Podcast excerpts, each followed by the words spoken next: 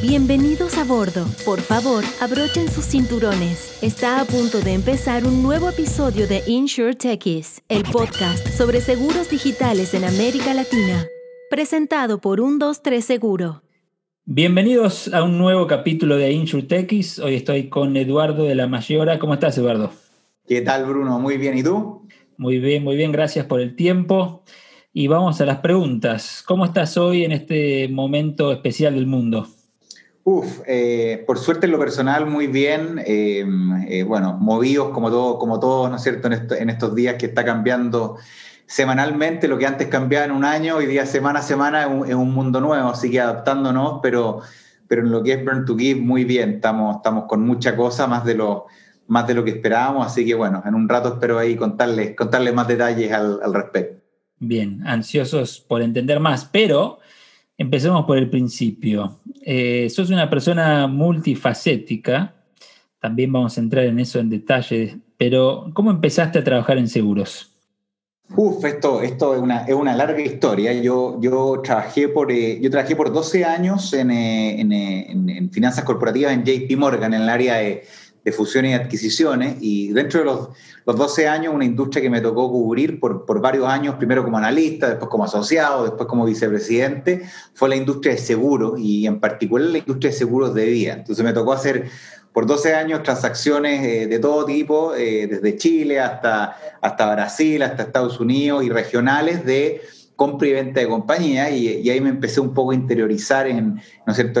En, cómo funcionaba la industria, los drivers, todo lo que ocurría, eh, pero, pero desde chico, aunque suena a lo mejor medio, medio, eh, medio, medio distinto, he, entendido la importancia del, seguro de vida. Yo perdí a mi padre cuando, cuando era muy joven eh, y él no tenía un seguro de vida. Y, bueno, viví en carne propia lo que un poco vi en muchas personas en el, mundo que cuando, como dicen los gringos, se muere el breadwinner o el padre o la madre de la familia y no tiene la, protección financiera suficiente, a lo mejor es, casi tan importante como tener un plato de comida y otras cosas y, hoy día, ¿no es cierto?, lo, eh, es la gran minoría la que tiene un, seguro y, bueno, yo creo que a lo mejor inconscientemente de alguna manera fue la razón por la cual en JP Morgan tomé esa industria y la, la pedía literalmente y, bueno, lo que me llevó un poco a fundar eh, Burn to Give con, con, con, con en el corazón. Muy linda historia. Pero en esa, esa multifacética vida, también sos triatleta, ¿no? Entiendo que eh, corriste Ironman, no solo corriste, sino fuiste de los mejores, sos de los mejores eh, del mundo y latinoamericano. ¿Estoy exagerando?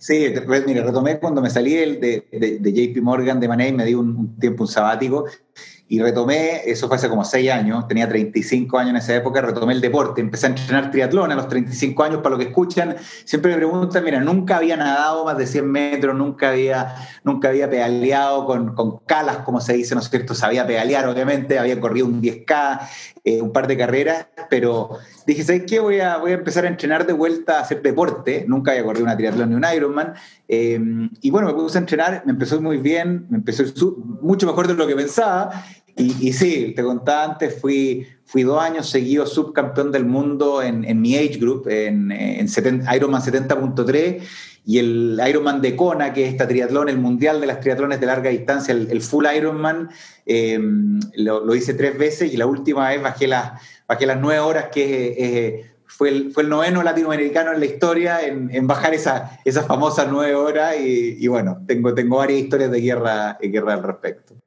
Wow. ¿Y ves algún paralelismo entre ser eh, atleta y, emprender?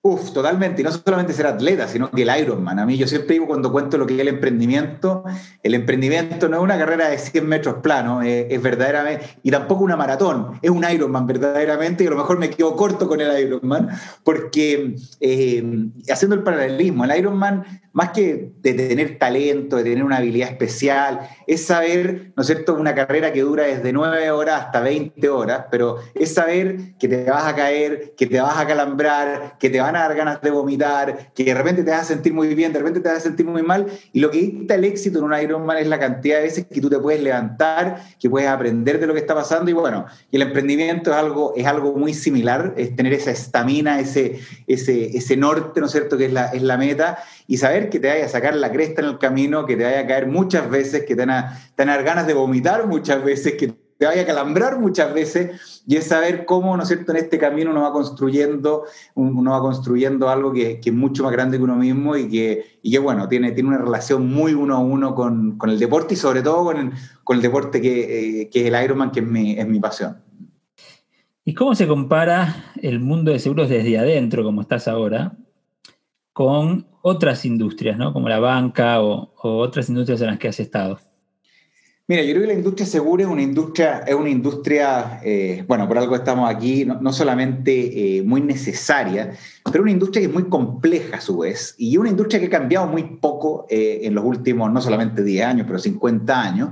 y yo creo que a lo mejor es una mezcla de factores, ¿no es cierto? no solamente la regulación, sino que la complejidad, ¿no es cierto? Los drivers. Yo me acuerdo, volviendo a mi pasado en JP Morgan, siempre cuando éramos analistas y te ponían un proyecto, lo último que la gente quería era, era, un proyecto de seguro de vida, porque valorizar una compañía de seguro de vida ya era, un, ya era una cosa muy complicada por sí, no sé, por, por, por, por, eh, sí solo. Y bueno, yo creo que eso ha hecho que sea una industria que está, eh, ¿no es cierto?, eh, a puertas de ser, ¿no es cierto?, de, experimentar una disrupción muy grande, porque, porque todas las industrias, ¿no es cierto?, la bancaria, ¿no es cierto?, la de, bueno, la de salud, la de fit, hay mucha, la de comida, la de, la de educación. O sea, hoy día hacemos todo lo que hacemos es digital, es instantáneo, es totalmente distinto a lo que hacíamos o cómo lo hacíamos hace 15, hace 20, hace 30 años. En la industria segura hay muchas cosas que no son muy distintas. Si bien ha habido innovación en los últimos años, bueno, empresas como las de usted y con muchas otras, para poder llegar a la persona final de una manera más... Eh, ha habido bastante poca y yo creo que los años que vienen eh, esto va va, a experimentar una aceleración como lo experimentó la industria financiera hace 10 años atrás con, ¿no cierto? con la entrega de créditos y una serie de otras cosas que, que, la industria de seguro eh, todavía no ha llegado y, que, bueno, aquí estamos, estamos preparando toda la tecnología para que, para que eso ocurra. Excelente. Y ahora sí, vamos un poco a Burn to Give, tu empresa, tu startup. Eh, contanos un poco la historia, cómo llegamos a hoy. Totalmente. Mire, lo que armamos en Burn to Give es una, es una plataforma que llamamos una plataforma de bienestar con propósito o de beneficios con propósito. Y lo que busca es, no solamente, ¿no es cierto?, yendo al, mundo de InsurTech, entregar herramientas digitales para ayudar a, su, a, cada persona a vivir su mejor vida. Eh, y esa mejor vida, ¿no es cierto?, es un bienestar holístico, un bienestar físico, un bienestar mental y un bienestar financiero, ¿no es cierto?, como es la red de protección que te entrega un, un seguro. Pero no solo eso, sino que eh, ¿no es cierto?, entendiendo que el seguro de vida, ¿no es cierto?, y en validez que el, el de vida es el, es el, core de lo que entregamos, es algo que tiene todo que ver con, que tú tengas una vida más activa, una vida más sana. Dijimos, ¿por qué no mezclamos tres pilares que son muy relevantes eh, en el core de nuestra propuesta de InsurTech? Una que tiene que ver con el bienestar y otro que tiene que ver con el propósito y el impacto social. Y generamos una plataforma que lo que haga es entregarte herramientas de bienestar y que te inspire a usarlas. ¿Y cómo te va a inspirar eh, a usarlas? Que básicamente, entre más sano y saludable tú seas, nosotros le entregamos a las personas una, una cobertura de vida sin ningún costo y además entregamos ayuda social eh, y, medioambiental con tus buenos hábitos. Entonces, Burn to Give al final lo que hace o lo que hacemos es, es ir a compañías de distinto tamaño, desde dos personas hasta 20.000 personas, y les entregamos a sus colaboradores, ¿no es cierto?, una, una plataforma InsurTech y WellTech o de bienestar con propósito, y lo que hace es que permite que cada persona o empodera a cada persona a proteger no solamente a su familia, eh, sino que también proteger al medio ambiente, a su comunidad, tan solo con sus buenos hábitos. Y, a través de una suscripción, ¿no es cierto?, que es la misma para todas las edades, lo mismo que Netflix o Spotify, sin, sin importar si tienes 50 años, si tienes 18, si fumas o no fumas, te entregamos esta herramienta al mismo precio para todos y básicamente entre más uses tú esta herramienta, tú vas construyendo tu cobertura de vida, vas construyendo tu impacto social con buenos hábitos eh, día a día y bueno, literalmente paso a paso. Excelente. ¿En qué, ¿En qué mercados están hoy operando y cuáles son los desafíos más grandes? hoy día estamos eh, eh, exclusivamente eh, enfocados en, Chile. ¿ya? Tenemos hoy día clientes en Chile, como te decía antes, empresas de todo tamaño, desde multinacionales muy grandes como Samsung, eh, como WOM, como compañías bien, bien grandes, hasta pymes muy pequeñas.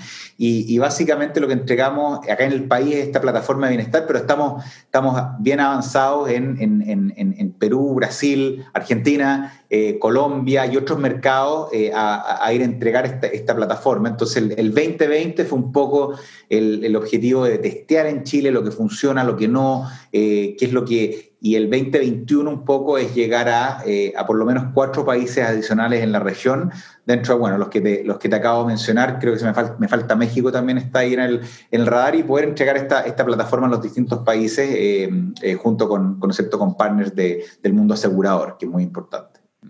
¿Están encontrando desafíos regulatorios para operar en cada país o cómo lo tienen estructurado?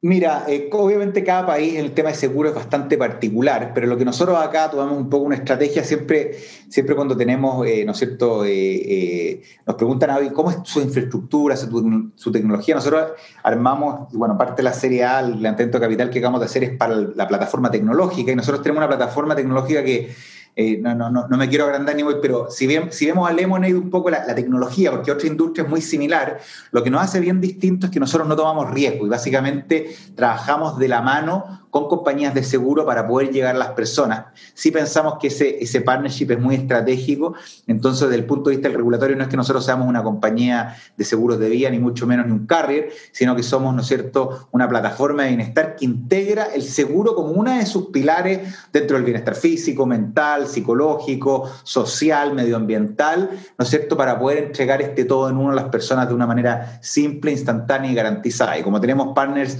como compañía de seguro vía, lo mismo tenemos en el tema de bienestar físico, de fitness, de mindfulness, de meditación y una serie de otras cosas. Entonces, eh, eso hace que, ¿no es cierto?, las barreras regulatorias sean, sean mucho más simples, ¿no es cierto?, y que podamos llegar a más personas de una manera más, directa. ¿Están pensando en nuevos productos, nuevas funcionalidades dentro de la app o, o están enfocados eh, en la expansión para el año que viene?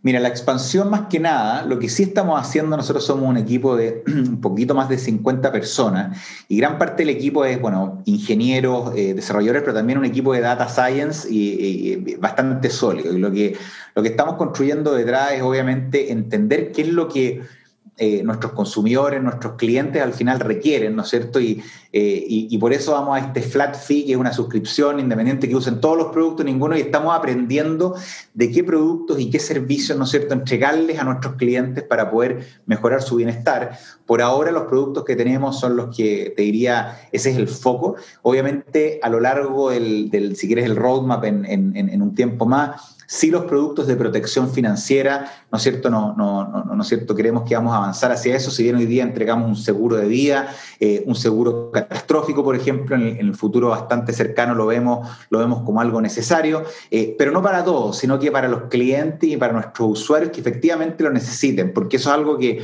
nosotros hacemos bien distinto. O sea, nosotros vamos a las empresas y pueden haber dos personas de 40 años, eh, ¿no es cierto?, con la suscripción de Burn to Give, pero una requiere un seguro de vida y otro uno de invalidez. Y nosotros permitimos esa flexibilidad porque uno a lo mejor tiene cinco hijos y el otro no tiene ningún dependiente y a lo mejor no lo necesita. Entonces, la idea es poder recomendarte y entregarte en un paraguas de todo un uno y todo. No, entendiendo que cada persona es particular y cada persona en distintos momentos de su vida necesita productos de protección financiera distintos. Entonces, ese es un poco el, el enfoque que se viene hacia, hacia adelante.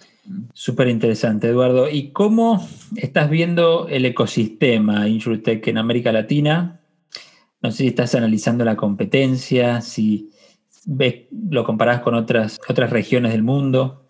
Mira, yo creo que el, ecosistema en, en, en, la TAM, nosotros estamos armando algo bastante, em, bastante distinto, y no diría más que distinto es tenemos, no solamente somos customer centric, pero somos partner centric. Entonces, tal cual como te comentaba, los partnerships con compañías de seguro, sí creemos que con otras insurtech tenemos que ir juntos a conquistar el mundo. Entonces, acá más que competencia lo vemos como, como integraciones, como colaboración.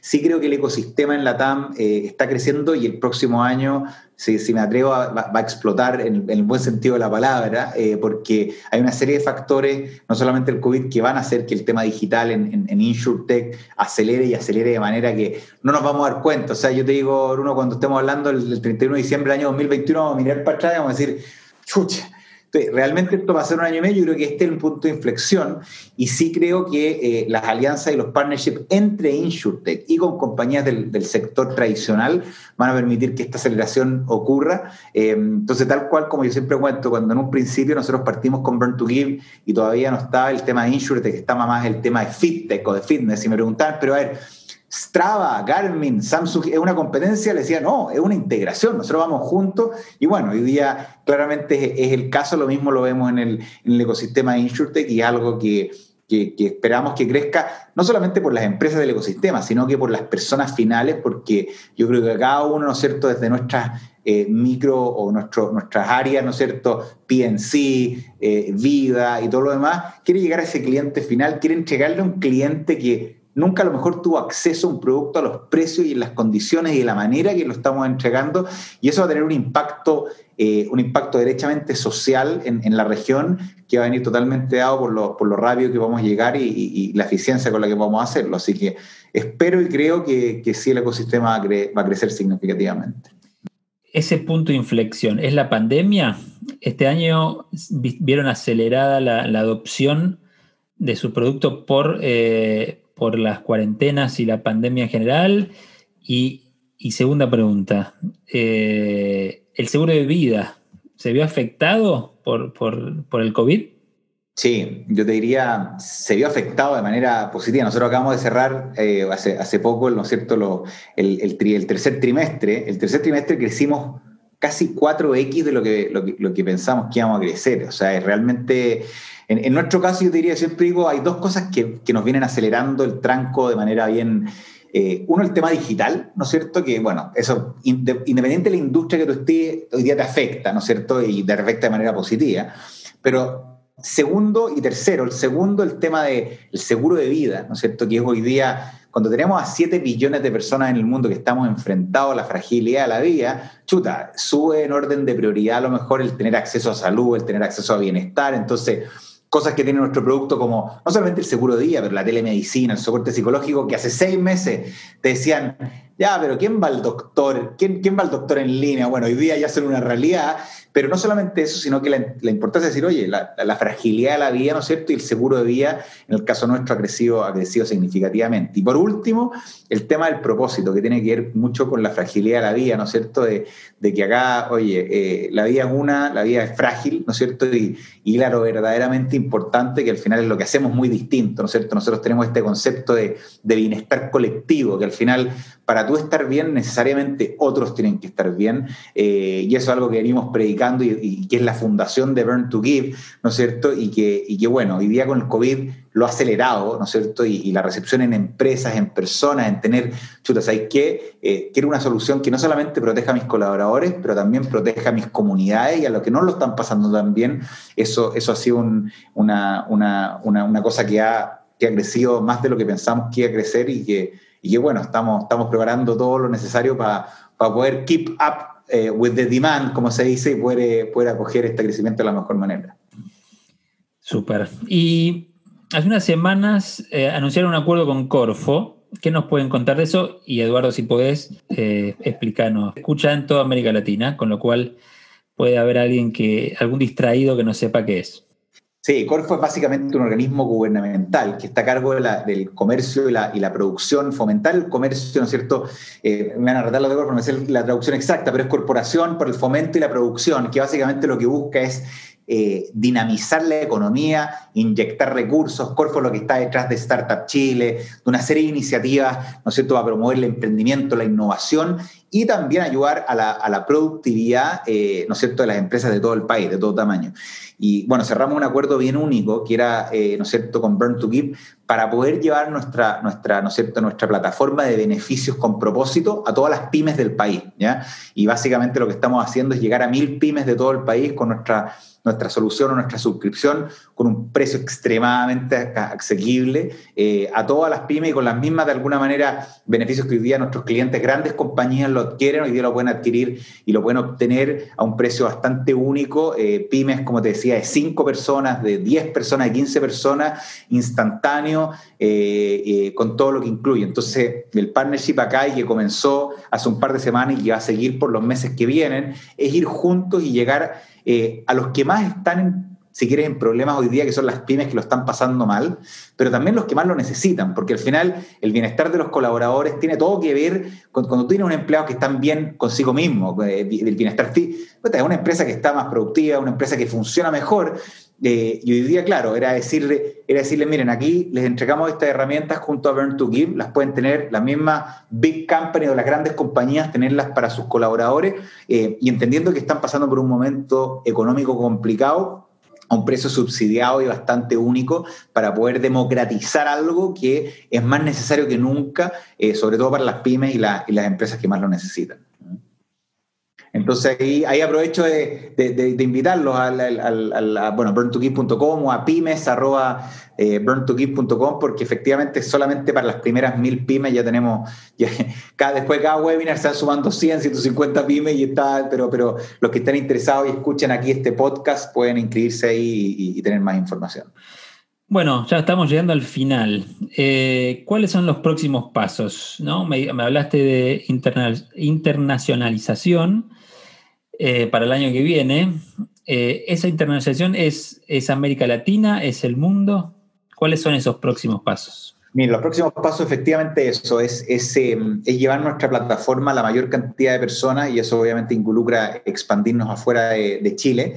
Entonces, eh, para el 2021 el plan es internacionalizarnos dentro de la región primero, es Latinoamérica y, muy de cerca, ¿no es cierto?, Estados Unidos también, pero primero Latinoamérica.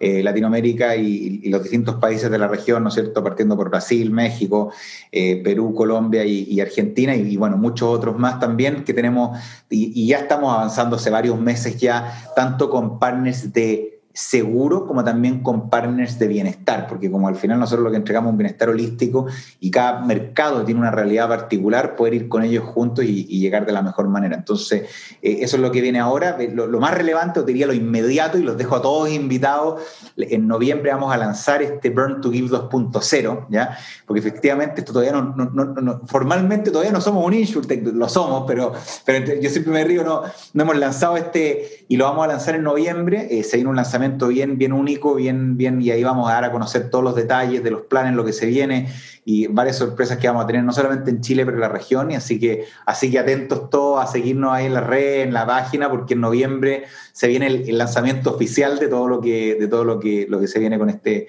2.0 de Burn to Give.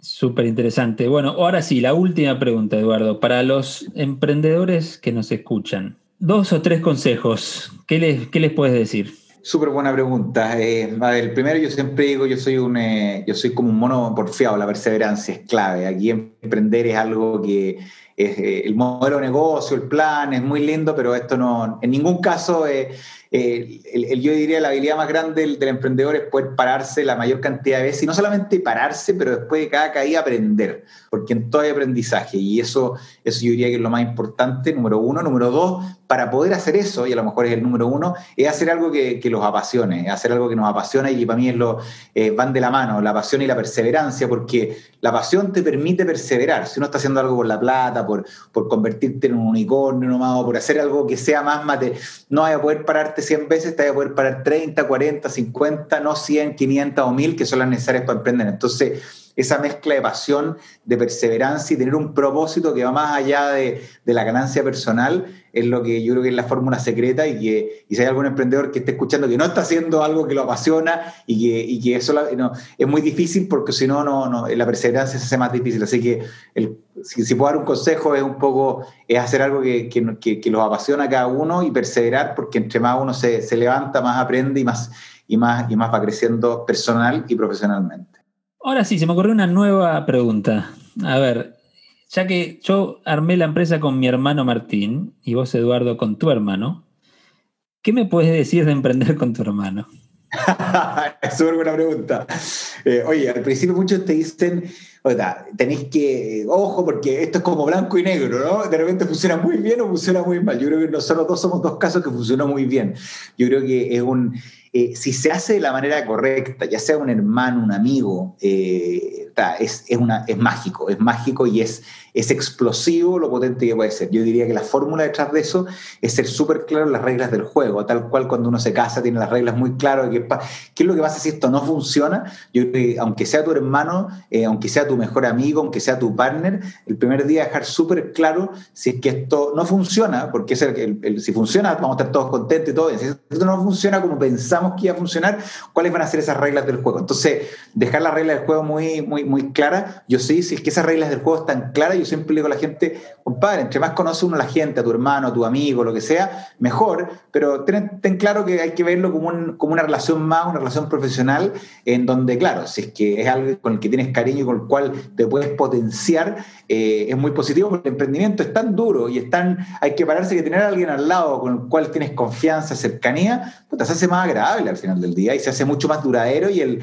el al final eh, hace que este Ironman sea, sea mucho más fácil de terminar. Así que, así que ahí yo creo que la recomendación es denle, pero, pero las reglas del juego es súper claras.